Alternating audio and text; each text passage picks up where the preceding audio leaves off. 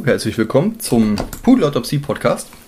Wie immer dabei Malte Kettler, mein Homeboy. Hello, Mr. Sascha Wittmann. Und äh, wir sind heute drin und zusammen im gleichen Raum und äh, nicht äh, entkörpert, quasi ähm, Covid-mäßig verteilt und auch nicht draußen in Wäldern. Man könnte vielleicht im Hintergrund eine Ziege ab und zu rufen hören, aber ansonsten sollten wir jetzt safe sein. Ich finde das cool, wenn wir uns wirklich entkörpert im Astralraum treffen können. Einfach aus dem Körper raus und dann auf der Geistesebene haben wir uns unterhalten. Wahrscheinlich hat man da weniger Störgeräusche. Denkbar. Also ich mag auch das Wort entkörpert. Das klingt so ein bisschen wie, es gibt diese Entkerner, wo man irgendwie so, äh, so Pflaumen entkernen kann und, Mhm. und, äh, und Kirschen und das dann so mit Menschen so ent, entkörpern. So. Hast du den Entkörperer abgewaschen? Hier. Ugh. Ja, keine Ahnung. Ich sehe einen Eislöffel und Organe. Den Rest überlasse ich eurer Fantasie. Also ich sehe was, was du nicht siehst und das kommt direkt auf mich zu. Ist es der Mörder mit dem Entkerner? Nö, warm, lauwarm, weiß ich nicht. Johannes B. Entkerner. Und mit das, das, die Qualitätslatte ist mal wieder so hochgelegt. Wir haben lange keinen Podcast mehr gemacht. Ich glaube, fast Ja. einen Monat ist es her. Genau. Ja, wir hatten irgendwie in letzter Zeit wir mehr äh, Songs geschrieben für Deerwood und für Goldsand haben wir einen am Wickel. Und ähm, es ist ja immer noch nicht so super alltäglich, zumindest für mich nicht, traue mich ja langsam erst raus aus diesem ganzen, aus der Eremitage und mit dem ganzen Covid-Kram und so. Und am Anfang haben wir noch alles immer äh, in Kilometer Abstand und sich Sachen nur zubrüllen und jetzt langsam fasse ich wieder Vertrauen in die menschliche Spezies ein bisschen. Und äh, mit Testen kann man jetzt schon mal drin sein und Dinge tun und deswegen äh, ist das alles so ein bisschen langsamer hin, aber es, es wird. Und ja, dann haben wir uns auch gedacht, machen wir da heute auch nochmal, weil wir haben vorhin geschrieben und kamen dann einfach nicht weiter und dachten, ja, dann, dann lass uns halt einen scheiß Podcast machen. Screw it. Genau. Und äh, ja, dann hatten wir die Idee, äh, zuerst äh, wollten wir über Stories und Geschichten, weil ähm, da hast du irgendwie mehrere Mhm. Bücher gelesen und ich habe meinen ganzen Joseph Campbell-Kram und so. Aber dann dachten wir einfach aus aktuellem Anlass ist vielleicht die Idee, über Entscheidungen zu reden. Irgendwie relevant und eventuell sogar interessant. Genau, denn wir haben ja in zwei Tagen, zumindest Zeitpunkt des Produzierens dieses Podcasts, Bundestagswahl und ich glaube, wir werden relativ wenig über die Wahl reden, aber man muss sich halt entscheiden, wenn man sein Kreuz da macht und dann dachten wir uns, das wäre doch mal ein Thema. Entscheidungen, Entscheidungsprozesse und was Entscheidungen eigentlich sind. Und ich mag ja immer den schönen alten Sinnspruch, jede Entscheidung ist ein Massenmord an Möglichkeiten. Und äh, ich bin definitiv auch jemand, der ein bisschen entscheidungsavers sein kann in manchen Situationen. Also, okay, der Andreas möchte jetzt lieber das Blaue da haben und die Sabine möchte da eigentlich jetzt das Gelb auf dem Cover. Und hm, können wir uns nicht irgendwie einigen und es ein bisschen blau und ein bisschen gelb machen, damit mich alle lieb haben? Also grün. Worten, genau, also grün, ich dachte auch gerade. Äh, es gibt Situationen, wo ich also Entscheidungen definitiv nicht mag. In anderen Fällen, wenn es darum geht, mir zum Beispiel was zu essen auszusuchen oder sowas, da nehme ich einfach mehr oder weniger auf das Erstbeste. Äh, Nicht immer, aber ich würde behaupten, dass ich da nicht lange brauche. Oder wenn ich zum Beispiel mit Freunden von mir digital mal wieder ein Brettspiel spiele, das sich so in Corona-Zeiten irgendwie auch eingebürgert hat, dann gibt es einige Leute, die extrem lange brauchen, um sich zu entscheiden. Das ist ganz cool. Es gibt dieses Boardgame Arena, das ist eine Website, wo Mhm. bekannte Brettspiele einfach drauf spielbar sind und du siehst dann in den Statistiken, wer hat wie lange gebraucht. Und der eine Spieler braucht halt im Durchschnitt 15 Minuten für, war halt im gesamten Spielprozess nicht länger als 15 Minuten wirklich am Zug. Mhm. Und der andere Spieler war halt 60 Minuten am Zug. Interessanterweise gewinnt fast immer der Spieler, der 60 Minuten Zeit zu überlegen sich genommen hat. Während Menschen wie ich dann irgendwann denken, mir ist das Ergebnis egal, mir ist langweilig. Come on, come on, come on. Das heißt, ähm, wenn es darum geht, die richtige Entscheidung zu treffen, kann es oft auch gut sein, sich mal ein bisschen Zeit zu lassen. Mhm. Aber auch das Aushalten der, des Nicht-Entscheidens. Äh, ich spiele aktuell, habe ich gerade irgendwie meine 300-Stunden-Folge gemacht, wir spielen so einen Online-Shooter, ein Kumpel und ich. Und ähm, da hängt man auch viel irgendwie quasi in, in so einem Busch und belagert einfach irgendwas und bla. Und das hat mich am Anfang vollkommen wahnsinnig gemacht, dieses einfach aushalten, nichts zu tun. Ich meine, klar, du, du bist halt dann da und observierst und hörst und ne, also quasi schätzt die Situation ein und planst dein Dingens. Aber ab einem gewissen Punkt geht mir das ganz genauso. Halte ich es einfach nicht mehr aus, nichts zu tun und mach dann lieber irgendwas. Und wenn es schlecht ist, dann habe ich halt Pech gehabt. Dann lieber alles auf eine Karte setzen, als jetzt Gottverdammt noch mal endlich irgendwas zu tun. Leroy Jenkins. Ja, wirklich so dieses. Und das ist halt oftmals total bescheuert, weil ich werde totgeschossen und mein Kumpel muss mich wiederbeleben. Dieses Ja, ja, war nicht so gut. Aber in, in zwei von zehn Fällen reißt es das dann halt vielleicht mal raus und dann hast du ein richtig cooles Erlebnis gehabt. Hm. Ne, wo man halt irgendwie, wo das mal alles kam. Ja. Die Schwierigkeit an Entscheidungen ist, glaube ich, immer, was nimmst du als Grundlage für deine Entscheidung? Weil es gibt.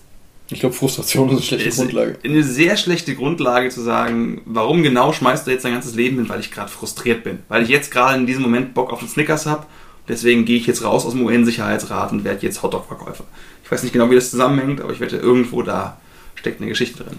Ähm, aber die Grundlage für die Entscheidung ist ja etwas, was sehr oft aus dem Bauch eigentlich kommt. Ne? Also Entscheidungen, würde ich sagen, sind Sachen, wo wir eigentlich das Rationale nach vorne stellen, die, sag ich mal, das Eisenhower-Quadrat, das ist so ein, ein, Listenmechanismus, wo du die Pros und Kontras nach der Wichtigkeit sortierst, quasi in so eine Liste einträgst und dich dann entscheiden willst, was du machen willst, wenn du vor irgendeiner Wahl stehst. Mm, aber oft ist es dann eben dieses spontane, oh, ich habe keinen Bock mehr oder ich weiß nicht, ich nehme jetzt einen Snickers oder keine Ahnung, ich, ich gehe jetzt Hockey spielen und nicht schwimmen, weil mir ist irgendwie danach. Also der Entscheidungsprozess, der hinter der Entscheidung liegt, ist etwas oft sehr Unbewusstes. Ich Gerade wenn auch. es sehr schnell und spontan passiert ist. Da sind jetzt mehrere, mehrere Sachen äh, ineinander äh, quasi geworfen, weil ich glaube, man geht natürlich nochmal anders ran als an, an, sagen wir mal, so eine Bundestagswahl, als jetzt, was man zum Mittagessen will, weil es einfach weniger auf den Dingen steht.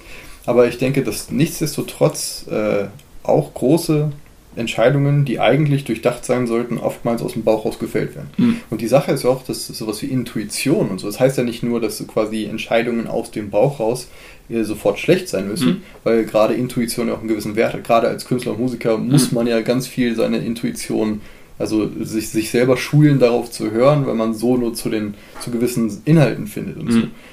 Und äh, oder, oder ähm, wie viel ist in der Politik einfach nur das Zwischenmenschliche? Das, also, ja, das Gesicht gefällt mir nicht. Mhm. Sorry, mag ich nicht. Egal, was mir Tolles erzählt oder so. Und ähm, ich glaube, es wäre auch naiv zu sagen, dass das halt irgendwie äh, negativ ist oder per se negativ, aber oftmals ist es das halt auf jeden Fall. Mhm. Wenn, wenn man halt nur irgendwie denkt, ja, also was ich, in solchen Sachen wie zum Beispiel, ähm, zum Beispiel mit, mit der Atomkraftdebatte habe ich jetzt nicht besonders viel Ahnung von. Mhm. Ich habe halt nur irgendwie in letzter Zeit ein bisschen darüber gelesen, dass halt irgendwie äh, da gewisse Möglichkeiten drin bestehen würden, die halt deutlich klimaschonender mhm. wären, mhm. aber dass einfach der Ruf so ruiniert ist, dass das einfach nicht mehr zu machen ist, das irgendwie den Leuten zu verkaufen muss jetzt auch zugeben, dass ich jetzt auch nicht so tief drin in der aktuellen Atomenergieentwicklung bin. Also ich bin, glaube ich, relativ versiert in der alten. Wir wollen keine Atomkraftdebatte bis zum Punkt, wo sie eben dann jetzt ausläuft, aber es gibt immer wieder diese Stimmen, die sagen, es gibt neue Technologien und im Zuge von CO2, wie realistisch ist es, dass wir wirklich auch nur ansatzweise unsere Ziele hinkriegen? Ja, es gibt Atommüll, aber ist nicht Atommüll mit sehr guten neuen Atomkraftwerken das kleinere Übel im Vergleich zu, wir haben entweder zu wenig Strom, nicht zuverlässigen Strom oder sowas in der Richtung. Ich bin mir original nicht ganz sicher. Hm. Das Ding ist aber halt, du weißt, dass ja die, egal, auch wenn es weniger stark strahlender Atommüll ist, wird es, denke ich mir zumindest, trotzdem irgendwo diese Endlager geben müssen, die halt eben mit diesem wirklich ganz langsamen Halbwertszeit-Abbau, Plutonium, Stäben, dann halt noch Hunderttausende von Jahren eine absolut riesengroße Gefahr darstellen. Aber auch ich habe das Gefühl, dass aus der, wenn man sich zum Beispiel die Partei Die Grünen anschaut oder allgemein die Klimabewegung, die Blümchenschnüffler, sage ich jetzt mal, die sich irgendwo in Gorleben aufs Gleis binden, dass das sich geändert hat, dass es früher extrem viel Atomkraft war und jetzt, ich meine, gut, es ist einfach nicht mehr wirklich präsent, also warum noch kämpfen, aber dass sich der Fokus eben total aufs Klima geschiftet hat, was ich auch korrekt finde. Hm. Und dass jetzt eben auch die Debatte aufkommt, könnte man nicht das Klima retten durch mehr bessere Atomkraftwerke. Und das Spannende ist, versuch da mal eine Entscheidung zu treffen, weil du hast nämlich mhm. wirklich gute Argumente für beides. Ja. Du kannst sagen, egal wie du es drehst, und wenn es Atomkraft ist, eine schlechte Energie, warum sollten wir uns auf diese, du kriegst halt das Atommüllproblem nicht weg, äh, Technologie jetzt versteifen? Wenn wir stattdessen die Energie in andere, nicht für immer strahlende Müll produzierende, erneuerbare Energien investieren können. Hm. Argument 1. Argument 2, wie gesagt, es reicht einfach nicht aus, wenn wir realistisch sind. Jetzt Atomkraft noch 50 Jahre oder 100 Jahre zu machen, ist die bessere Entscheidung, als dass wir zusammenbrechen. Niemand weiß, was in 50 Jahren tatsächlich mhm. passiert. Niemand weiß, wie die Technologien sich wohin entwickeln. Um daraus dann eine Entscheidung zu treffen, die wirklich heißt, ja, wir investieren jetzt nochmal 50 Milliarden neue Atomkraftwerke, haben dann aber eine krasse Gegenbewegung. Wir wissen nicht, ob es wirklich funktioniert und welche Probleme es hat. Oder nein, wir lassen die Atomkraftwerke auch neue Technologien vollkommen weg, gehen aber die anderen Risiken ein. und dann wirklich da eine digitale Ja-Nein-Entscheidung rauszumachen, das mhm. ist. Definitiv.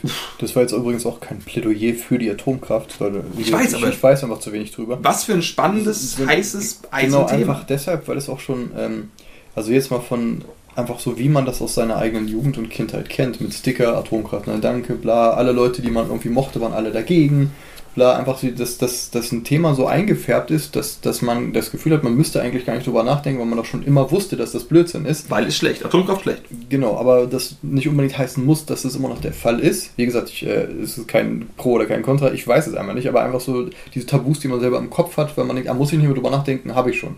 Mhm. Das kommt ja schnell bei äh, aus dem Bauch raus Entscheidungen. So dieses, ja. ah nee, nee, einfach gleich abwinken oder so. Wo, wobei es wahrscheinlich irgendwie echt interessant wäre, da wirklich Fachleuten zuzuhören und äh, sich das erklären zu lassen. Das Problem ist aber auch, dass mit dem, ne, dieses, wie ist jetzt dieser Eisenhower? Äh, das Eisenhower-Quadrat, ja. So Entscheidungsfindung durch im Endeffekt gewichtete Listen genau, schreiben. Das, das klingt, das, ich glaube, das ist auch an sich eine, keine schlechte Idee, aber das ist wie jede Liste und jedes Schema, äh, ne, jede Skizze von irgendeinem Dings, ist das immer nur die Karte und nicht das Gebiet. Und du bildest immer nur ab, was sich abbilden lässt. Und so viele Sachen lassen sich nicht abbilden. Ähm, da gibt es eine gute Friends-Folge zu. Erzähl.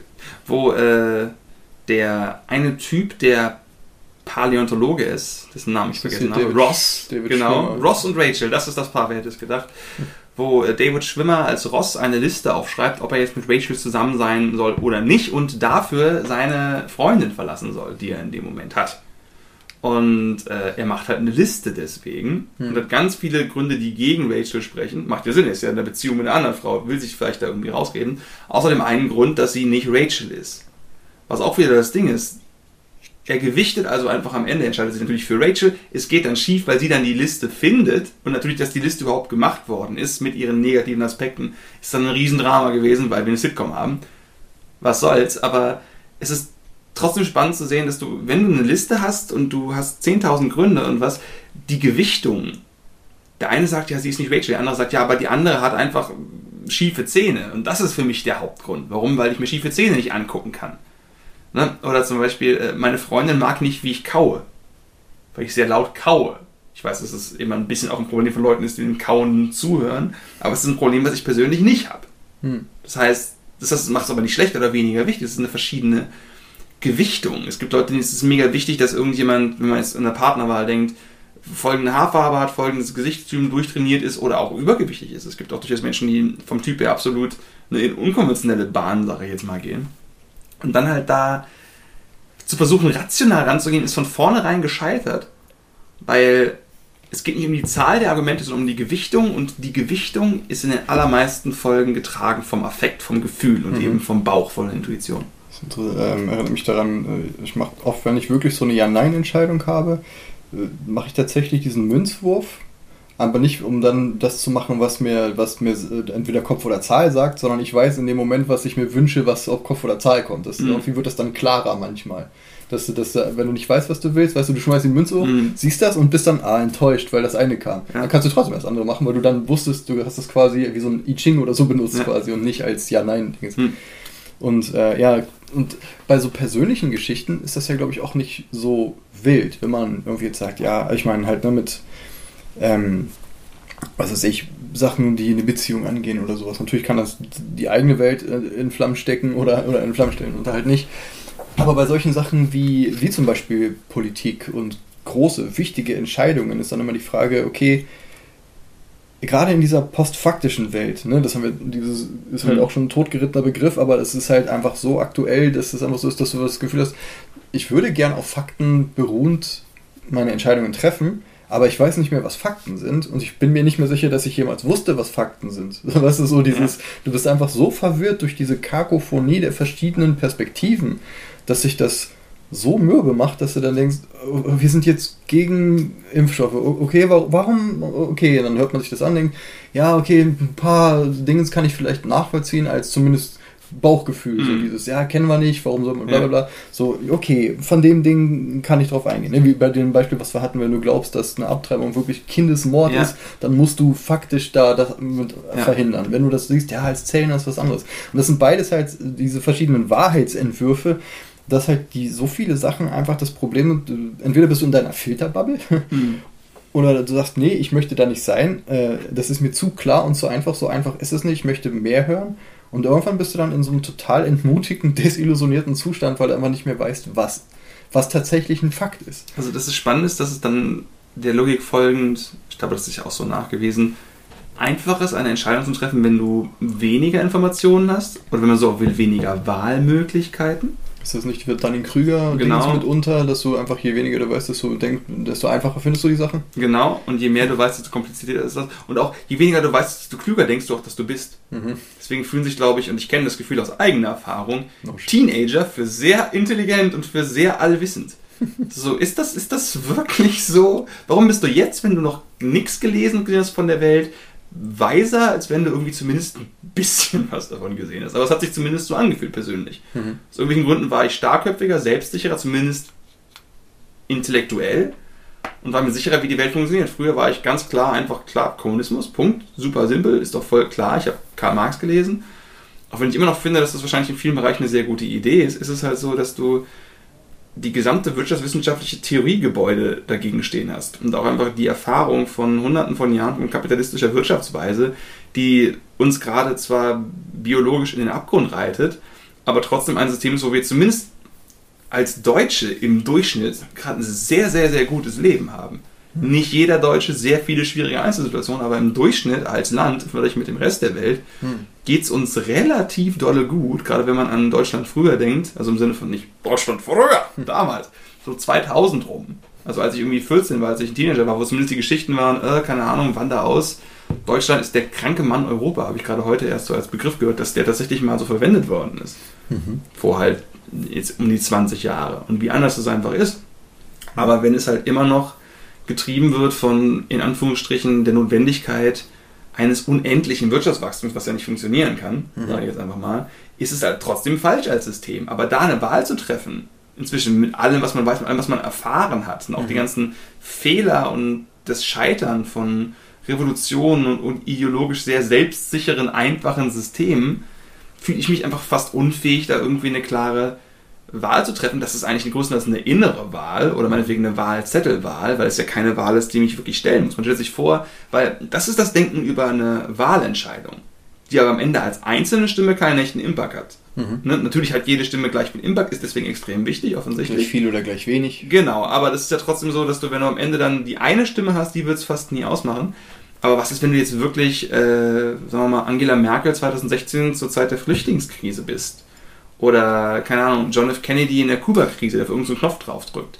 Oder meinetwegen der Firmenchef, der jetzt irgendwo eine Unterschrift unter ein Verkaufsding macht, wo jetzt irgendwo mhm. 20.000 Arbeitsplätze von betroffen worden sind. Ja, also, also Verantwortung. Oder, genau, genau. Wenn du, je nachdem, was für eine Menge von Verantwortung du trägst und wenn du dann wahrscheinlich noch mehr mit Informationen überladen bist, mhm. weil du dann ja nicht nur deine Internetfilterbubbles hast, sondern auch verschiedene Expertengruppen, die dich aktiv aufsuchen und versuchen, dich nicht einfach nur mit einem Text, sondern aktiv von ihrer Meinung zu überzeugen, mhm. wo dann jeweils auch Interessen hinterstehen, die in irgendeiner Form Menschenleben sehr stark bis zum Existenziellen beeinflussen. Mhm. Dann eine Entscheidung zu treffen, fühlt sich wie ein titanischer schwarzer Vortex, an dem ich mich wahrscheinlich emotional kaum aussetzen könnte. Ja, und ich glaube, ab einem gewissen Punkt das wird, wird wahrscheinlich unter Professionalität abgebucht. Musst du, glaube ich, äh, das viel zu enge Menschenkostüm, was das angeht, zurücklassen, wenn du entscheidest, wer bombardiert werden soll und wer nicht.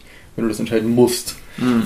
So, und, ähm, und auch dieses, das Unterlassen von Dingen ist ja teilweise genauso groß wie das selbst in die, in die Wege leiten von Dingen. Und diese ganze Erfahrung, äh, nicht Erfahrung, diese ganze ähm, Verantwortung. Also ich kann mir vorstellen, dass das wahnsinnig erdrückend ist und dass du ein gewisses psychopathisches Element mit dir rumschleppen musst oder das irgendwie anders sehen kannst. Weil wenn du die Menschen wirklich als Individuen siehst und als, oh, ich habe jetzt den und den Menschen, mhm. also ne, dieses typische Schreibtischtäter-Ding halt irgendwie, dass, dass da einfach dieser Ranzen dazwischen gestellt ist, das glaube ich geht gar nicht anders.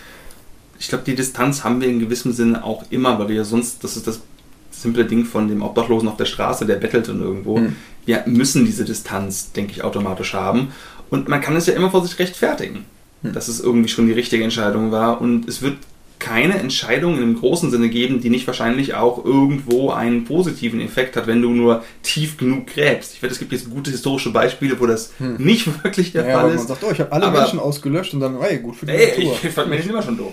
Ne? Also zumindest aus der Perspektive, man kann es sich irgendwie immer nach der Entscheidung zurechtbiegen. Ich glaube, es gibt auch diese Geschichte, dass sobald man sich innerlich irgendwie entschieden hat, ist das natürlich die richtige Entscheidung gewesen, von Anfang an. Sogar wenn es schief gelaufen ist. Es ist diese menschliche Art, sich quasi eine Entscheidung posthum als die richtige hin oder, oder sagen wir mal nach der Entscheidung, diese als unvermeidbar, als alternativlos für sich selbst darzustellen. Der erste Drummer der Beatles, heißt er Pete Best, der irgendwie meinte, das Beste, was ihm passiert ist, dass er dann nicht mehr dabei war, bei, jeden bei der größten Band der Welt mit dabei sein. Er hat er überhaupt keinen Bock drauf gehabt. Und so in, in, Dokus und Interviews kauft man ihm das auch echt ab, aber eigentlich weiß man, äh, ich glaube, da ist irgendein psychologisches Ding. zumindest gerne drei Jahre dabei gewesen, irgendwie Multimillionär zu werden, oder? Kann man. Keine Ahnung, ich meine, gut, ist vielleicht ist doch jeder anders so. Aber ja, das ist echt ähm, eine Geschichte und diese Art von Entscheidungen, also dann, also auch die Frage, einerseits finde ich, ist man halt irgendwie so ein bisschen desillusioniert, wenn man merkt, ja, ob ich jetzt wählen gehe oder nicht, es fühlt sich irgendwie egal an. Also Disclaimer, ich gehe immer wählen. Ich finde, wählen ist so quasi, selbst wenn es nichts bringt, sollte man es trotzdem gemacht haben fürs Prinzip, finde ich. Einfach nur, irgendwo ist der Kantsche Imperativ jedoch in unserer Gesellschaft drin. Ja, und das ist auch so dieses, ja, dann, okay. Aber halt im Endeffekt ist es so ein Ding, dass man denkt, es fühlt sich halt nicht wirklich wie Ursache und Wirkung an, sondern wie irgendwas, was du machst, weil du es halt machen musst. Und ich weiß nicht, ob mir das eingebläut wurde, dass ich das machen muss oder ob ich das wirklich finde, aber ich mache es halt so. Mhm. Also eigentlich, na, eigentlich finde ich es schon wichtig, aber irgendwie auch gleichzeitig egal. Weißt du, ich meine, irgendwie so dieses. Ich weiß, es fühlt genau, sich so wahnsinnig egal an. Es, es, es hat ein. Auch tatsächlich dieser simple Akt von demokratisch wählen gehen hat einmal das, diese ganz rationale Ebene, die funktioniert mit, wenn keiner wählen gehen würde, wird keiner wählen. Jede Stimme zählt gleich, also es ist wichtig, wählen zu gehen. Und meine eine Stimme tatsächlich wird keinen Einfluss haben können. Ist beides wahr, hm. auf seine Weise. Äh, und da hat dieses Affektding einfach genau wie Atomkraft schlecht, wählen gut. Ich glaube, das hängt sehr auch von der Familie ab, in der man aufgewachsen ist. Ich glaube, wenn du aus hm. einer ich habe jetzt zum Beispiel eine Doku gesehen, wo es um äh, Sinti oder Roma, ich glaube es Sinti irgendwo in Deutschland ging, die einfach fast alle aus Prinzip nicht wählen gehen, was nachvollziehbar ist wegen der sehr schlechten Repräsentation, aber gleichzeitig in einer Gemeinschaft, wo keiner wählen geht, gibt es auch keine Kultur des Wählengehens. Dass du glaubst nicht daran, dass es was bringt und es ist sehr schwer, dieses Affektding von wir gehen nicht wählen irgendwo zu ändern, weil wenn du in einer Gemeinschaft bist und triffst eine Entscheidung, die gegen den Status quo des das ist gut und richtig geht, auch wenn es eine offensichtlich richtige Entscheidung ist, hast du neben den Kosten der Entscheidung an sich, ich gehe wählen und ich gehe nicht wählen, und der entsprechende Partei, die rauskommt, die sozialen Kosten zu tragen. Mhm. Ja, du bist doch der, der wählen gegangen ist. Äh, wieso gehst du? Willst du mir etwas sagen, dass ich doof bin, weil ich nicht wählen gehe? Willst du mir etwas sagen, dass ich doof bin, weil ich kein Veganer bin? Mhm. Selbe Logik. Die eigene Entscheidung auf der einen Ebene mhm. beeinflusst in irgendeiner Weise das soziale, komplexe Netzwerk noch auf anderen Ebenen, mhm. was eine Entscheidung zu noch mehr macht als nur dieser einen Geschichte. Und das ist interessant, weil wir sind über diesem kompletten Gebiet der Konformität, die irgendwie äh, auch eine Menge mit Entscheidungen zu tun hat und äh, was man möchte, was man, was man denkt, was man möchte und äh, quasi in erster Linie geht es ja auch oft ums, ums Angenommensein. Dann ist aber so, das ist auch super interessant, weil sich das also als Überthema für viele andere Themen, die wir haben. Zum Beispiel, ähm, Frieden in der Familie mhm. und der rassistische Onkel. Ne, so, mhm. so, so, ein klassisches Beispiel mit äh, Thanksgiving, was wir hier nicht haben, aber so dieses kennen wir aus Film halt. Ne? Man ist halt da, okay, wart man den Frieden und ähm, quasi geht konform einfach mit so einem Ja, ist jetzt nicht so opti, mhm. aber naja, bringt eh nichts. Oder nein, ich standing my ground, ich habe eine Meinung. Ne? Und dann, was bringt was, was fühlt sich wie an, wo kippt man nur Öl ins Feuer, was ist im Endeffekt das Plus? Weil zum Beispiel, ähm, bleiben wir mal bei, bei, dem, bei dem typischen äh, rassistischen Onkel mhm. beim Familientreffen. Wenn du mit denen den trotzdem nicht diskreditierst als Menschen und mit ihm weiter redest, aber versuchst ihn über die Hintertür der, der hier, wir kennen uns, du weißt, wer ich bin, mhm. ich weiß, wer du bist und ich gebe dir jetzt eine andere Perspektive und du hörst vielleicht eher mir zu als irgendwem im Fernsehen. Das ist natürlich sehr Wunschdenken. Also es das kann ziemlich sein. Wunschdenken, ich glaube, das ist. Na, aber lass mir das mal zu Ende. Ja. Es kann sein, dass man so eher rankommt. Weil zum Beispiel, ne, wie gesagt, ich höre mir irgendwie äh, YouTube-Videos oder sowas. Äh, wenn, wenn mir die Leute sympathisch sind, höre ich denen eher zu. So. Auch wenn die eine Meinung vertreten, die nicht meine ist, dann ist das eher so, ja, okay, traut man. Es ist also irgendwen, den du von früher kennst oder Mhm. sowas. Du weißt, ja, der, bla, bla, bla. okay, dann hörst du erstmal hin, es ist nicht so leicht, die Leute erstmal komplett zu diskreditieren und wegzuschieben, Mhm. wenn die einen Fuß in der Tür haben. Auf der anderen Seite ist das auch noch die Frage, relativierst du damit irgendwie was, was eigentlich ausgestoßen gehört? Ne, so, Mhm. Ja, Opa ist halt total der Hardcore-Nazi, aber er ist halt Opa, komm, hier willst du noch eine Roulade. So, ne? Und dann ist halt die Frage, äh, was im Endeffekt das, das Fruchtbarere ist. Ne? Und, Ja. und das sind auch bei Sachen, wo man jetzt, wo sein eigener moralische Kompass dir relativ schnell zu verstehen gibt, was du selber für richtig hältst oder so. Aber bei Sachen, die jetzt einfach, wo man faktisch nicht feststellen kann, was richtig und falsch ist, wo es einfach nur Mhm. Meinungen gibt. Ne? Ähm, Ich glaube, in den meisten Fällen wird halt, ob er. Ich glaube, wenn du in der Familie einen Hardcore-Nazi hast, wird es meistens so sein, dass. Ne, also, wenn du wirklich was hast, was krass Schlimmes, auf einem krassen Level, dann wirst du auch in der Familie einen Bruch haben. Dann wirst du meistens, welcher Vater bringt seine Kinder zum Opa, wenn der wirklich die ganze Zeit nur Heil Hitler ruft, marschierend rumläuft und irgendwelche Zielscheiben mit rassistischen Karikaturen von Juden, was ich im Wohnzimmer hat. Bin mir nicht sicher. Aber leider ist es ja, ist leider, aber es ist halt genau der Zwischenraum, wo es schwierig wird. Hm. Ne? Wo es eigentlich ein netter Dude ist oder ein bisschen verwackelter Typ, aber halt der hier und da mal definitiv so einen AfD-Spruch rauslässt. Es ist nicht das gleiche wie ein Hardcore-Nazi, aber es geht in die Richtung. Hm. Wann entscheidest du dich wie? Und dann hast du nicht nur die persönliche Entscheidung, wie gehe ich damit um, sondern es ist ja auch noch ein sich fortsetzender Welleneffekt, wenn du eine Entscheidung triffst. Mhm. Einfach nichts zu machen, es zu übersehen, kommuniziert natürlich auch was zu den Onkel, ah, ich kann das machen, aber du kannst irgendwie den Frieden wahren durch Ignoranz. Das ist ein bisschen wie wenn irgendwas Schlechtes passiert ist in deinem Leben, du hast irgendeinen Fehler gemacht und du hoffst, dass einfach zehn Wochen später oder zehn Tage später die Medien sich für was anderes interessieren. Oder die Mitschüler oder wie auch immer, ne, in welchem Kontext du dich gerade bewegst. Ähm, weil wenn du es dann startest und du dich mit dem Onkel streitest und das Thema ist wirklich ein schwieriges, stehst du dann alleine da? Dein Verhalten, sagen wir mal, es wäre wirklich ein großer Familientisch, würde von allen anderen Mitgliedern in der Familie auch wieder eine Entscheidung erfordern. Mhm. Wenn du sagst, Punkt, Linie im Sand, Konfrontation und du dann jemanden anschaust und sagst, jetzt hilf mir mal, ne, Mhm. unterstütze mich in meiner Argumentationslinie gegen Nazi-Onkel Peter, dann wird das irgendwie schwieriger. Genau, weil es polarisiert dann. Genau. Und äh, wenn man fragt, äh, hier, wenn man, wenn man fragt, wie ist deine Meinung dazu, ist das Mhm. nochmal eine andere Frage als hilf mir mal. Das Ja. heißt, ich habe schon entschlossen, wie du das sehen musst und du kommst jetzt gefälligst zu mir in meiner Verständnis, weil ich mich so richtig fühle. Kann man so sehen, aber wenn du jemanden kennst und weißt, der redet immer darüber, dass Nazis keinen Spaltbreit gegeben werden, der Dann- macht jetzt nichts am Familientisch. Klar, dann Und ist da das- könnte ich mich sogar drin sehen, als der Typ, der immer große Reden schwingt und dann nichts macht. Das ist dann natürlich was anderes, weil man da irgendwie äh, mit so einem moralischen Imperativ Ja. kommt. Ne? So dieses, ne, okay, du sagst immer so. Und ähm, dann aber auch so zum Beispiel, wenn man sich dann fragt, wenn es jetzt nicht um sowas geht wie äh, den rassistischen Onkel oder sowas oder Opa, wo, es halt relativ leicht zu erklären Mhm. ist, wer jetzt irgendwie hier Ja. das Falsche tut. Es gibt vielleicht jemanden, der nicht das Richtige tut, aber es gibt auf jeden Fall eine Person, die hier quasi das Arschloch ist. Genau. Sagen wir es so. Dann aber auch so die Sache, wann habe ich das Recht, Leute zu policen? Ne? Wie sicher Mhm. bin ich mir in meinen Ansichten? Worauf basieren die? Mhm. Äh, zum Beispiel bei sowas wie Faschismus und so, ja, schwer dafür ein vernünftiges Argument zu finden, meiner Meinung nach. Mhm. Irgendwie, dass man sagt, nö, das ist ja das sind Ja. Untermenschen und äh, ganz klar. das ist so, äh, weiß ich nicht, also bei aller Liebe, ne.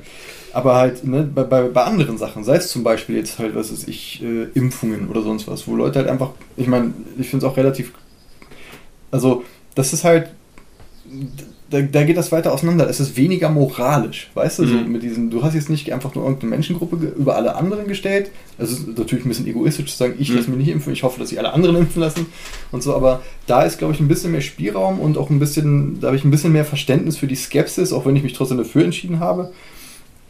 Und auch denke, dass es das Richtige ist, aber halt äh, quasi diesen, wer ist daran beteiligt, ne? mit irgendwie äh, quasi ähm, diese, diese ganze, da ver- verdienen sehr viele Leute dran, das ist eine sehr große Macht, die man ähm, einer Regierung, der Welt, also allen Regierungen und so gibt. Mhm. Das ist schon nicht einfach was, was man mal eben so macht. Das ist wie halt diese ganze, ähm, die ganzen, äh, wie hießen sie, Freedom Act, glaube ich, äh, nach 9-11, irgendwie, ähm, Patriot Act meinst du? Patriot Act, genau. Freedom. Irgendeinen Freedom Act Freedom die Fries auch Patriot gehabt Act. haben zu der Zeit. Also im Sinne von, ähm, aufgrund von Tatsachen, die nachvollziehbar sind, Dinge in die Wege zu leiten, die sehr leicht missbraucht werden können und Mhm. die vielleicht, wo man sagt, ja, okay, in einer Welt, wo alles wirklich, wo alle für einen, alle nur das Beste wollen, Mhm. wäre das kein Problem, aber ich sehe definitiv, wie das die Türen aufmachen kann zu anderen Sachen. Und ich finde auch, dass man, dass es okay ist, darüber nachzudenken, Mhm. was aber nicht sofort heißt, dass man halt gleich irgendwie jeden verbrennt, der irgendwie mit Info kommt oder so. Aber weißt du, da finde ich, ist es dann schwerer zu sagen, okay, wie kann, kann ich die policen? Oder bin ich dann genau das Arschloch, was dann von oben herab kommt und sagt, ich weiß es nämlich besser, weil das Mhm. und das so. Ich habe ein gewisses Gefühl, ich habe eine gewisse Meinung, das basiert auf gewissen Dingen, aber ab wann habe ich das Recht, andere Meinungen zu überschreiben? Da könnte man sagen, sobald die andere gefährden. Was sie tun. Ne? In dem Fall könnte man so argumentieren, aber das finde ich da schon deutlich schwerer als zum Beispiel, also, äh, also jetzt nicht anti Es ist deswegen schwieriger, weil ne, es sondern ist, also- nachvollziehbar, dass eine gewisse Skepsis da ist. So sehr ich auch ganz dolle pro Impfen bin, Also ist es speziell ein, Corona, ein anderer. Fall. Es ist ein anderer nachvollziehbarer Fall. Weil wir sind jetzt seit Corona so gewohnt, dass diese riesengroßen Maßnahmen da gemacht werden und Impfen für alle und alle im Homeoffice und Läden müssen schließen. Das ist normal. Und ich finde das auch, ich finde viele von den Entscheidungen richtig und ich bin auch eher von den Leuten, die oft eher sagen, könnte es nicht doch noch ein bisschen mehr sein zum Bevölkerungsschutz, muss ich sagen. Also auch noch ein bisschen mehr Politik greift ein. Hm. Bin ich total d'accord mit. Gleichzeitig ist es, wenn man mal zurückdenkt und guckt, welche Maßnahmen das sind und sagt, jeder soll sein eigenes Leben so leben, wie er es gestalten möchte, auch als wichtigen Grundsatz hinstellt, ist es nachvollziehbar, dass da sehr viel Frustration und Skepsis ist, weil das schon krass ist, was da passiert ist. Ja. Trotzdem ist diese, weil ich diese Entscheidung getroffen habe, ich bin pro all diese Maßnahmen, habe ich, glaube ich, rückwirkend ist auch für mich so konstruiert, ein bisschen, dass es auch die einzige richtige Entscheidung ist. Alle anderen müssen ja irgendwie ein bisschen dulli sein. Hm. Nicht, weil es so ist, sondern es gibt viele Leute, die sehr dulli sind, ich stehe zu meiner Entscheidung, aber ich glaube, dass es ein Entscheidungsprozess ist. Corona-mäßig, Impfung ist eine von den schönen gesellschaftlichen Linien im Sand. Das ist ja so merkwürdig. Warum gibt es eigentlich so viele verschiedene Meinungen, die nichts miteinander zu tun haben, die sich trotzdem in Anführungsstrichen politischen Lagern irgendwie clustern? Mhm. Und ich glaube, der Grund ist die Linie im Sand. Mhm. Ne? Sobald eine Linie im Sand überschritten worden ist, oder man rübergeschubst worden ist, je nach exaktem Prozess, wo man gerade ist, äh, gehört man irgendwie nicht mehr zu diesem, ne, dieses Hilf mir Ding, du bist ja auch einer von denen. Das ist dieses implizite, ich weiß ja, welche Meinung hast, weil das ist meine, weil das ist die richtige, weil ich kenne dich, du kannst gar keine andere Meinung haben. Gerade in ethisch für einen sehr sicheren Fällen. Hm. Und dann da nicht drin zu sein, sorgt dafür, dass du auf der anderen Seite der Linie bist. Mhm. Und relativ automatisch, glaube ich, ich vermute mal, da gibt es auch wahrscheinlich irgendwelche Computeralgorithmen, die das berechnen können mit roten und blauen Bällen oder so ein Kram, landest du plötzlich in allen möglichen Clustern auf der anderen Seite der Linien. Zwangsweise müssen sich linienüberschreitende Entscheidungen zusammenfinden. Relativ automatisch. Obwohl sie in der Sache an sich nicht viel mit zu tun haben, einfach im Sozialen. Mhm. Und das ist dann manchmal, gibt es dann so Paarungen, wo man die, wie kommt das zusammen? So ESO-Nazis oder Ja. sowas.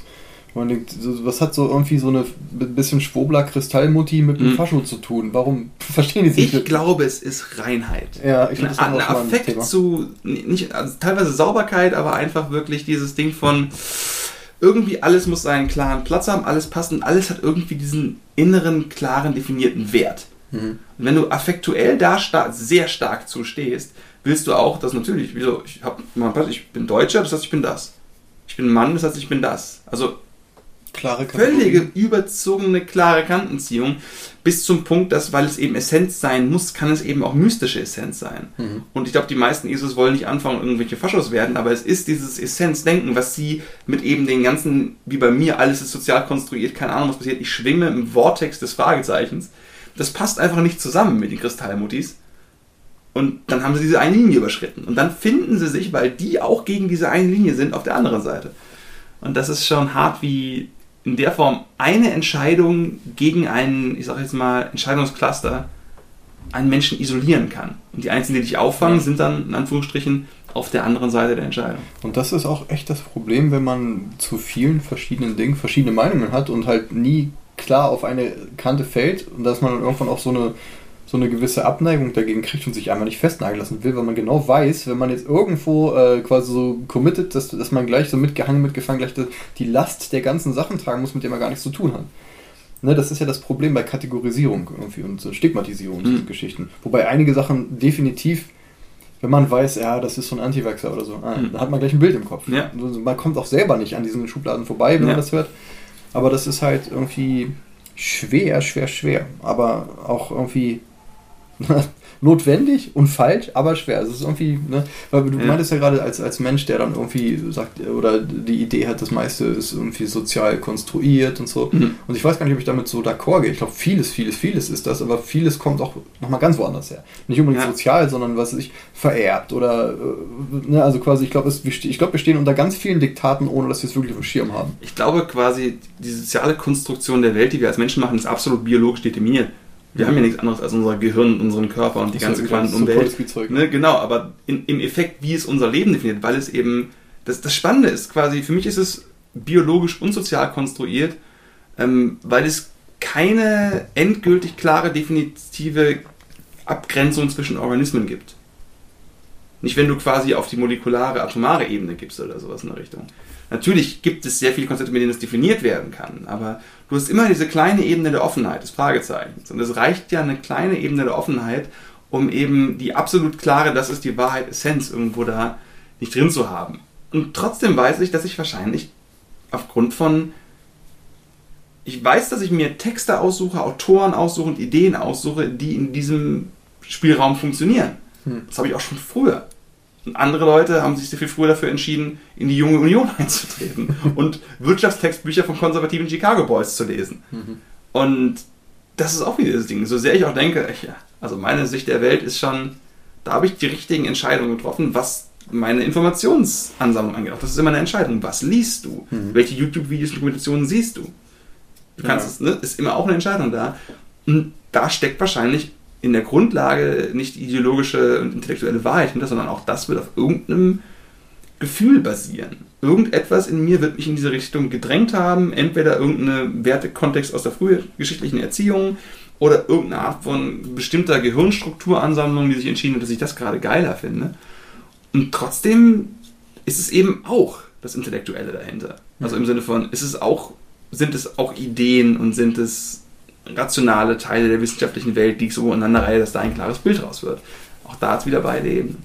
Mhm. Und ich glaube, das ist wichtig, dass man das nicht vergisst. Weil ich glaube, wenn man, das ist oftmals, finde ich, bei diesen ähm, wissenschaftlichen, äh, diesen Scientific ähm, Materialism, halt mhm. so dieses, ne, irgendwie Science, Science, Science, bla, was halt vieles außen vor lässt was dadurch nicht unbedingt weniger wert ist, aber es ist eben nicht alles. Und das ist dann halt, sobald dann quasi in, in diesem aufklärerischen Modell trotzdem wieder die Scheuklappen kommen und sagen, das ist alles, was ich sehe und mehr gibt es nicht. Mhm. Und so, äh, das ist dann ich glaube, wir kommen wie immer auf das Bild des äh, zusammengeklebten Jenga-Turms halt. Ne? Mm. So, wenn, wenn, man, sobald man sich super sicher ist, das ist es jetzt, mm. und nicht mehr die Frage zulässt, ist es das? Sondern ja wahrscheinlich, weil man die Frage ja sowieso nie los wird, mhm. für sich selbst, dass man so laut brüllen muss, ja, das ist es jetzt, verdammt, mhm. bis man sich selber nicht mehr fragen hört, dass dann diese Verblendung schnell kommen mhm. kann, irgendwie, wo man denkt, okay, und äh, quasi die, diesen Wunsch danach, nach dieser Auslöschung des ständigen Zweifels, ist vollkommen nachvollziehbar. Und deswegen gehen Leute Insekten. Ja, oder kaufen sich Apple-Produkte. Ja. Händig dran. Ja. Und, und wenn man das dann so sieht, ist es ja echt also quasi, ich finde mit diesem, mit diesem Blick aus der Ferne auf das Ganze kann man immer so schön empathisch sehen, dass eben, ja, der, der rassistische Opa ist eigentlich auch nur ein verlorenes Kind und der, dem haben sie das so reingeprügelt, der hat im Krieg seine Brüder verloren, bla bla mhm. bla, alles ganz schlimm und ja, so. Und das ist dann die Entscheidung, ihn als Menschen zu sehen. Macht mhm. aber nicht, also hebt aber nicht auf, dass was weiß ich, wenn er an, an den richtigen oder falschen Hebeln sitzen würde, wahrscheinlich da irgendwie super viel Leid in die Welt ja. würde. Man denkt, ich sehe dich als Menschen, dann wäre es cool, wenn du die anderen auch als Menschen siehst. Aber das ist ja gerade das Problem. Und so, ne, und ähm, quasi emotional zu handeln, ne, gerade jetzt auch so zum Beispiel mit den ganzen, ähm, ganzen Wahlen aktuell. Mhm. Das ist so, eigentlich halte ich mich aus der deutschen Medienlandschaft relativ raus, weil ich den Ton nicht mag irgendwie. Und jetzt habe ich gerade. Die deutsche Sprache eklig klingt. Nee, eigentlich überhaupt nicht. Aber so dieses ganze, äh, also auch äh, an, an sich Politdiskurs. Mich interessieren meistens die Ideen dahinter, auch was wir so abklammern. Wir hatten mal dieses Thema, wo ich, wo ich meinte, irgendwie, äh, ich bin eigentlich kein politischer Mensch und du bist ein super politischer mhm. Mensch. Wo ich dachte, ja, ja und nein. Also quasi mich interessiert das alles dahinter, aber ich bin jetzt nicht in der Szene selbst. Ich in der Politikwissenschaft gibt es zwei Begriffe, Polity und also Politics und äh, Policy und Polity. Policy sind Gesetze und Gesetzstrukturen. Polity ist wirklich die Struktur von, du hast ein Parlament und du hast ähm, ein Gerichtshof und Politics ist, äh, sind einzelne Menschen, die um Macht schaffen in Hinterzimmern und wie die funktionieren. Ich glaube, Politics ist dir super egal. So quasi, wer wird jetzt gewählt, wie sieht der aus, mit wem hat er sich gestern getroffen. Aber die Ebene von Policy, welche Gesetze werden verabschiedet und vor allen Dingen von Polity, von der Gesamtstruktur des politischen Systems. Hm. Das interessiert dich sehr. Also gibt es im Deutschen keine exakte Übersetzung. Ja. Und man kann sagen, mich interessiert das, das Philosophische dahinter und was, was Menschen und das Denken und das Sein einfach betrifft. Mhm. Ne? Im Sinne von, wie kommt man jetzt als Mensch dazu, das und das zu vertreten? Mhm. Wie muss man die Welt sehen? Wie muss man sich wahrnehmen und andere Gruppen und so? Und das finde ich halt interessant. Und das sind auch die Sachen, mit denen ich am meisten hadere. Gerade irgendwie jetzt halt, wenn irgendwie äh, dadurch, dass Parteien und Parteizugehörigkeit immer so schnell alle dann, hier zum Beispiel das Hängt die Grünen ja. Plakat-Dinge so von der, das, mm. nicht Dritte Reich, Dritte Weg. ja, die, die heißen irgendwas, ich glaube Dritte Möglichkeit. Dritte, so. dritte Weg ist richtig, dritte, dritte, drittes Reich ist nicht weit weg, denke ich. Ja, ich glaube, das haben die auch nicht äh, zufällig gemacht. Mm.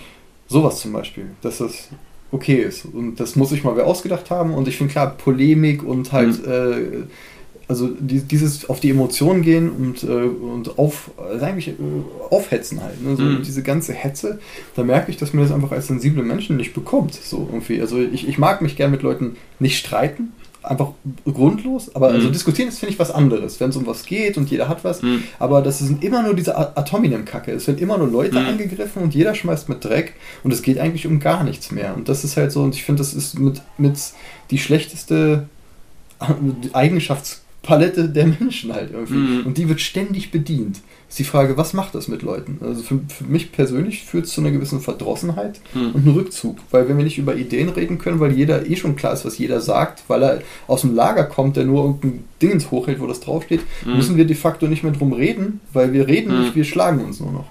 Und das ist halt total Hippie-Talk. Und wie kann mhm. man daraus jetzt tatsächlich Politik oder Policy machen? Genau. Und das, das ist dieses, ich glaube, wenn man wirklich Parteipolitiker wird,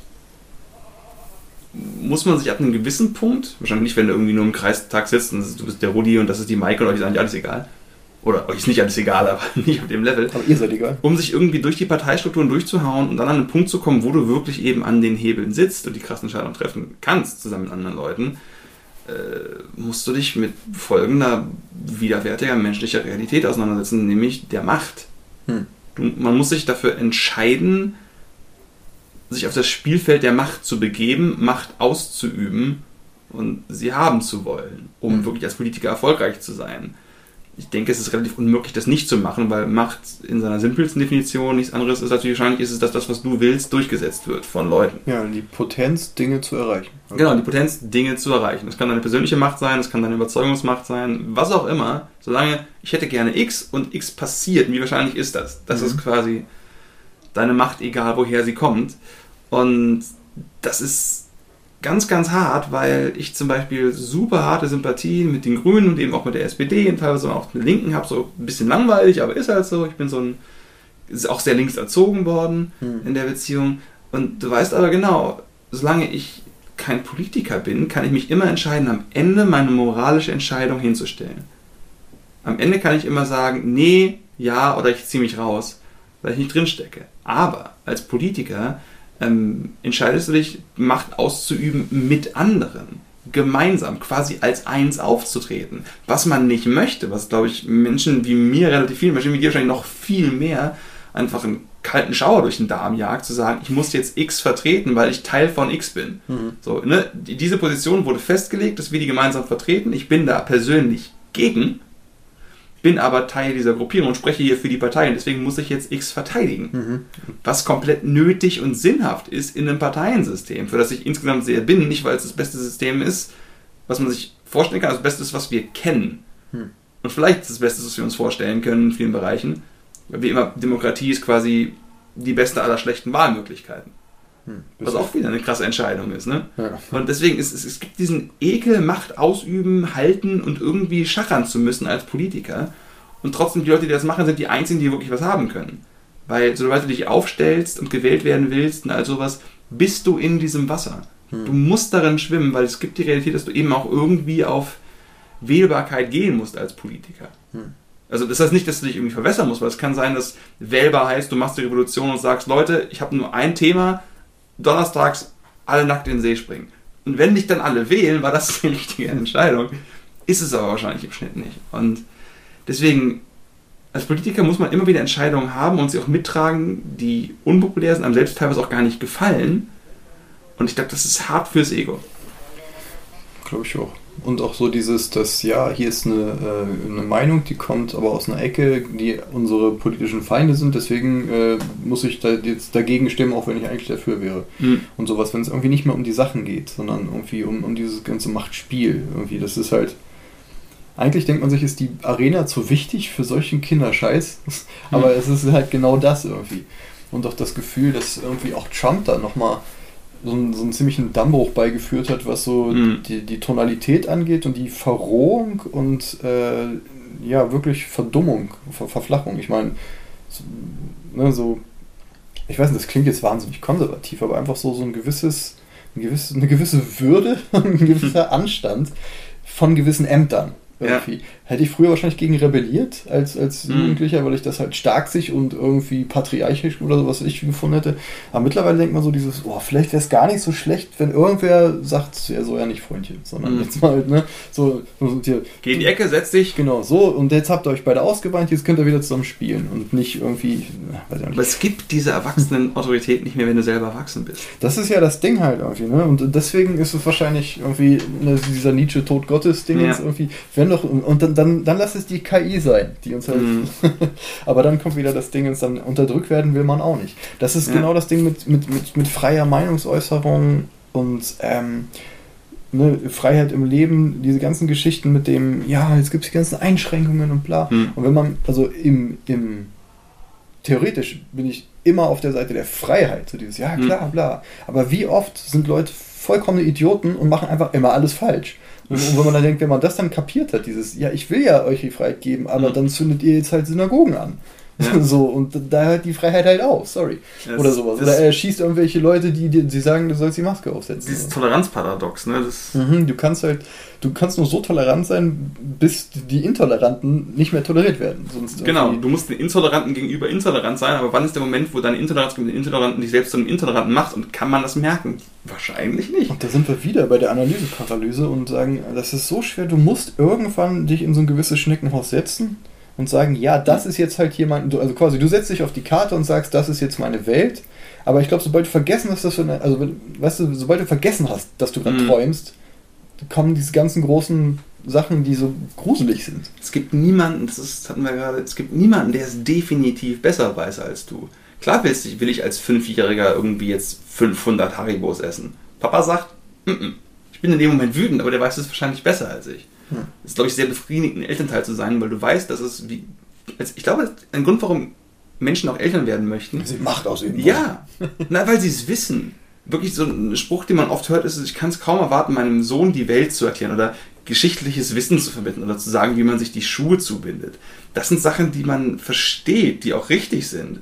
Aber sind eben nicht die Entscheidungen, die getroffen werden, ob du jetzt quasi Sozialist bist, Kommunist, ob du jetzt mehr links, mehr rechts, ob du jetzt pro konter Abtreibung bist. Das ist so, Ismen überhaupt hm, kommen. Genau, wo die Ismen herkommen. Und es gibt einfach diese Instanz nicht. Das heißt, wir schwimmen mit diesen Entscheidungen immer nur in unserem selbstgepfissten Teich, sage ich jetzt mal. Es gibt niemanden, der von oben reingepinkelt hat. Das ist ein merkwürdiger Vergleich, aber Hm. es, es, es gibt halt, als, ich glaube, weil wir als Kinder diese Ebene des, der Erwachsenenwelt kennen, dieses Mama und Papa wissen, wie es funktioniert. Dieses Top- Gefühl Top-down, von, genau, von Top-Down. halt. Also du bist nicht gehalten, Autorität im Sinne von Unterdrückung, sondern einfach wirklich, Ja. es gibt eine Instanz über mir und die weiß es besser. Manchmal bin ich sauer, aber ich vertraue der insofern, dass ich glaube, jemand, da ist wer. So.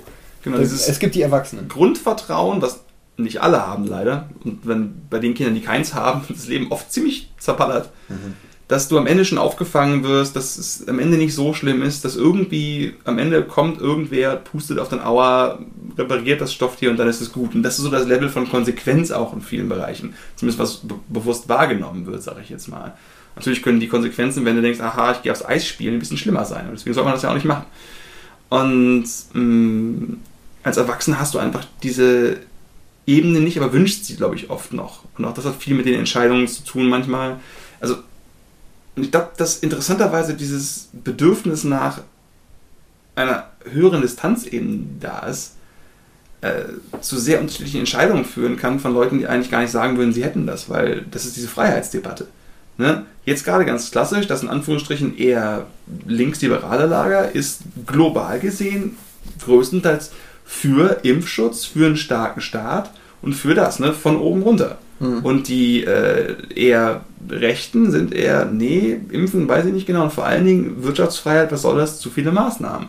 Und wenn es dann aber die, die Grenzen dicht zu machen und irgendwie das Internet zu überwachen, also ein Kram, hast du halt da die Freiheitssicherheitsdebatte genau umgedreht. Mhm. Ne? Und das ist aber auch sehr schwer zu machen, woran das exakt liegt, weil zum Beispiel, ähm, um wieder mal auf das Thema Kinderpornografie zu kommen, ist es auch so ein krasses Ding, weil du hast halt diese riesengroßen Mengen an furchtbaren Bildern und es wäre richtig gut, wenn du durch Daten abgreifen und viele Beamte wissen könntest, wer das ist. Du könntest durch wesentlich strengere Internetüberwachung in dem Bereich wesentlich mehr verhindern. Hm. Wahrscheinlich würdest du keine perfekte Welt schaffen, aber es würde eine Menge helfen. Und logischerweise geht das halt voll gegen die Freiheit vom freien Internet, von du willst dich halt selbst bewegen. Weil was passiert, wenn diese Maßnahme von, du entscheidest dich als Politiker, ähm, die Analyse kommt und sagt, hier, ich bin aus dem Verein gegen Kinderpornografie, guck dir die ganzen Zahlen an, mit dem Gesetz kann die Polizei besser durchgreifen und du rettest damit nachweislich wahrscheinlich hunderte von Kinderleben. Hm. Und äh, das ist mal ein Argument und stimmt so wahrscheinlich, wenn es gut umgesetzt wird. Und dann machst du das und drei Jahre später, äh, im Zuge von diesen besseren Durchsuchungsmaßnahmen, wird in deinem Land die politische Opposition klein gehalten. Mhm. Und wird chinamäßig alles überwacht und es ist eine komplette Dystopie geworden. Aber es gibt eventuell weniger Kinderpornografie? Ja, nein. Das ist so dieses Ding mhm. von Entscheidungen, wenn du nicht nur niemand hast, der es definitiv besser weiß als du, sondern Sachen gleichzeitig passieren. Mhm, definitiv. Und Vertrauen spielt eine große Rolle. Vertrauen heißt ja nur, äh, also quasi Instanzen, die agieren, wie ich mir das vorstelle. Also, mhm. ich, also quasi, die sind ansatzweise vorhersehbar. Das mhm. hat also, äh, Vertrauen ist natürlich deutlich mehr, aber das ist ein Teil davon. Dass du denkst, oder zumindest, ja, der ist so und so, aber der wird das und das machen. Mhm. Und äh, bei so super vielen Sachen kann man das einfach überhaupt nicht sagen. Und mhm. deswegen versteht man auch äh, viele von, von den Sachen tatsächlich als, äh, also die Emotion dahinter. Ne? Mit dem Ganzen, zum Beispiel, der Staat sagt mir jetzt, ich darf nicht rausgehen. Das ist eigentlich so vollkommen horrender irgendwie mhm. Orwell-Shit irgendwie. Und natürlich kann man sich dann auch so reinfantasieren in das Ding. Ja. Ne, dass man denkt, ja, vielleicht, was ist, wenn es das gar nicht gibt mit, mit mhm. Covid und bla und wir werden jetzt alle irgendwie. Ne, also das, das, das stürzt so natürlich in diese, diese Verschwörungserzählungen halt ab irgendwie. Aber es gab ja auch schon genug wo Länder und Dinge und äh, historisch belegte Sachen, wo viel Kram gelaufen ist. Mhm der halt auch irgendwie anders verkauft wurde. Deswegen ist es, äh, wie gesagt, man, man hat da auch ein gewisses Verständnis für, aber das verhärtet sich dann so. Ja. So dass man manchmal Leute hat im Freundeskreis, wo man nicht mehr weiß, können wir überhaupt noch über gewisse Dinge reden, weil sich Sachen verhärtet haben. Plus ähm, soziale, äh, also diese Quarantäne-Geschichte, dieser soziale Rückzug in der Eremitage wird man einfach immer sonderlicher. Ja. Ich bei mir selber halt irgendwie. Also ich meine, ich bin eh schon sonderlich und dann noch so mit weniger Kontakt zu Menschen. Man wird ein bisschen. Ich meine, das Hühnerkostüm, was du gerade trägst, steht dir gut. Also, ja, also ich habe es nicht angesprochen bisher, aber. Ich wünschte, es wäre nicht aus echten Hühnern gemacht, aber. das, sind das ja, erklärt den Geruch. Genau. Das sind ja jetzt mittlerweile nicht mehr die allzu hohen Plusgrade, dann ist das jetzt okay. Genau. Begorg. Chris Begurk ist mein Name. oh Gott. ich fand ihn gut. Ich mache ihn auch, Chris, Chris Begurk ist hart. äh, ja, auf jeden Fall ähm, dieses, wir kommen wieder zu dem Punkt, wo man sagt, okay, das ist wieder schwer, dann die Menschen nicht als Menschen zu sehen. Ja. Hey, das ist doch mein alter Kumpel, der und der, ja. mit dem haben wir das und das gemacht. Warum äh, hetzt der jetzt auf Social Media gegen irgendwelche Leute ja. und so, ruft zu irgendwelchen Straftaten auf? Und ist das noch die Person? Komme ich da noch ran? Oder habe ich überhaupt das Bedürfnis, noch ranzukommen, weil ich genau weiß, wenn ich jetzt Kontakt aufnehme, kommt ein Indoktrinationsversuch ja. oder irgendwie das, die große Opposition und ne, wieder die Entscheidung, stelle ich mich im Konflikt oder nicht? Weil Konfliktscheue und Konfliktvermeidung führt ja auch oft dazu, dass einfach Sachen einfach eskalieren im Hintergrund ja. und irgendwann so groß sind, dass sie nicht mehr einzudämmen sind. Das ignorierte Feuer. So, ja, nee, da hinten glimmt nur ein bisschen der Teppich, ich muss jetzt nicht aufstehen. Ja. Und äh, morgen ist mein Haus abgebrannt. Das ist wie mit dem, jetzt Beispiel natürlich Klimawandel, ja, wir machen die großen Einschnitte später. Mhm. Und dann? Ja, also, wir, wir, wir, haben jetzt festgestellt, wir hätten das gemacht haben müssen. Mhm. Und dadurch, Aber, dass das nichts mehr bringt, können wir jetzt auch alle wieder Volkswagen kaufen. Genau, weil es ist eh zu spät. Genau, und das ist so die Sache, dieses. Also diese ich weiß nicht, ob das einfach irgendwie gerade im Zeitgeist liegt oder irgendwie mit dem Älterwerden zusammenhängt oder so, aber diese, diese erdrückende Desillusionierung der der viel zu viel Entscheidungen und gleichzeitig fehlenden Entscheidungsmöglichkeiten Hm. finde ich extrem lähmend irgendwie, also rein subjektiv gesehen. Ja. So mit diesen, keine Ahnung, Covid, keine Ahnung, Wirtschaft, keine Ahnung, Klima, keine Ahnung, Leute, alle wahnsinnig, keine Ahnung. Man hat es eigentlich nie gewusst, aber als Mensch ist ja jede kleine Entscheidung ist immer auch eine Wette, dass der extrem unwahrscheinliche Fall des eigenen Todes nicht eintritt. Mhm. Ich gehe jetzt mal baden. Hm, halt. Das ist gefährlich. Ich fühle mich dabei, dann ist, bin ich nicht so nass, dann ist Ja. es nicht so, nicht so Ich gefährlich. habe einen Gasherd. Bist du denn verrückt? Es ist tatsächlich, so, wenn man zu sehr über die möglichen, aber unwahrscheinlichen negativen Konsequenzen nachdenkt, zurück. Wenn du jemand bist, der ganz viel riesengroße Milliardenbeträge an der Börse verwettet und 55% besser ist, als er schlecht ist, also 55% von dem funktioniert, 45% nicht und du hast genug Zeit, wirst du der reichste Mann der Erde werden. Hm. Trotzdem geht es 45% der Zeit theoretisch irgendwo schief. Mhm. Und das ist halt, das heißt, es gibt einfach Menschen, die wahrscheinlich bereit, und dann gibt es Leute, die ihr ganzes Geld auf Pferde retten setzen, wo die in 5% der Fälle irgendwie gewinnen. Pferde retten, Pferde retten wäre auch schön. Pferde retten. Nee, retten. Im Sinne von, Pferde retten. du benutzt dein ganzes Geld, um, um arme Pferde, denen es nicht gut geht, zu retten. Nicht wetten, retten. Ach so. Schöne Idee. Wo kommt da der Gewinn her? Im Herzen. Das ist mega krass. Leute, die sich einfach entscheiden, ja klar, ich nehme Heroin. Und das ist halt dieses Ding. Und auch, auch ganz kurz da nochmal, ist Hm. dann die Frage, ist das eine Entscheidung? Ist was es hat eine das mit, Entscheidung? was hat das mit Trauma zu tun? Was hat das mit Eskapismus zu tun? Kann man Und- Entscheidungen ohne freie Wille denken? Und ist es, äh, ist es ein moralischer, ein moralisches Fehlverhalten oder ist es ein mentales? Ne? Also quasi sowas wie, ich glaube nämlich, äh, mit, mit diesem Eisenhower-Viereck oder wie das heißt, Mhm. irgendwie wird man wahrscheinlich sich nicht auf den Schluss kommen, ja doch, ich sollte Heroin nehmen.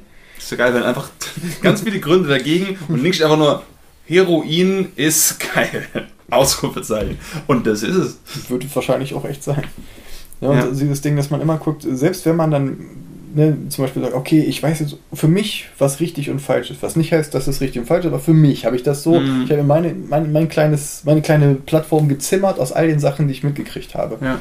Und dann kommt halt sowas, was das torpediert, wie zum Beispiel darüber nachdenken, was ist freier Wille, was macht Trauma, was ist vererbt, was geht gar nicht anders, wo bin ich neuronal nicht normal und kann deshalb gewisse Sachen äh, gar nicht äh, normgerecht Ja. reagieren auf Dinge oder sowas. Ne? Es gibt dieses Sapolsky-Ding, habe ich glaube ich schon mal angesprochen, mit den äh, Bewährungsrichtern.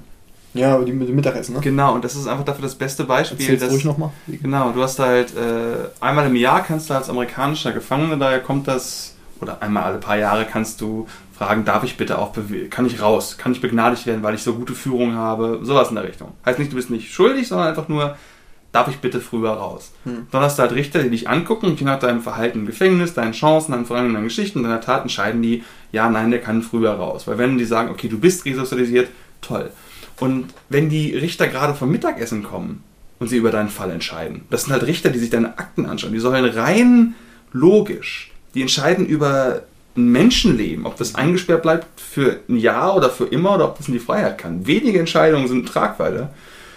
Und wenn die satt und zufrieden sind, ist deine Chance relativ gut rauszukommen, im Durchschnitt. Wenn es aber direkt vor Mittagessen ist, während sie hungrig sind und schlecht gelaunt sind, null. Mhm. Tatsächlich, sie haben halt diese Null. Studie mit tausenden von Fällen und die Leute, die direkt davor, oder hunderten von Fällen, aber tatsächlich bei der Uhrzeit, direkt vor Mittagessen, in der Uhrzeit für deinen Fall entschieden, ist niemand begnadigt worden.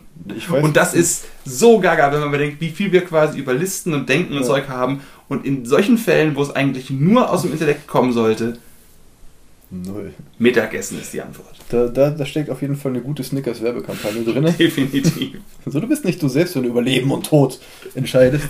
Ist ein Snickers. Mm. Oh Mann. Ja. Ja, und das ist so dieses Ding, dass, dass man merkt, dass all diese Sachen, die, die irgendwie die Zivilisation so irgendwie am Laufen halten, so alle vollkommen auf Sand gebaut sind und alles bröckelt und bla.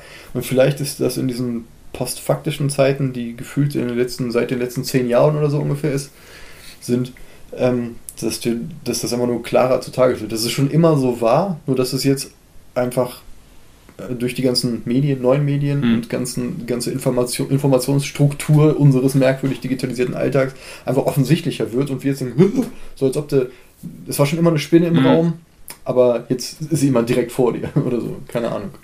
Teil von mir kann sehr gut nachvollziehen, er sollte früher ein Orakel befragt haben oder so. Auf jeden Fall. Nicht, weil es funktioniert im Sinne von, weil es wirklich einen Zugang hat, sondern einfach, du hast plötzlich wieder diese Ebene von oben. Mhm. Du hast irgendjemand, der sagt, mach es, weil dein Sternzeichen das befiehlt, das Universum hat es ausgesprochen, die Tarotkarten sagen, du musst heute nach Bielefeld fahren.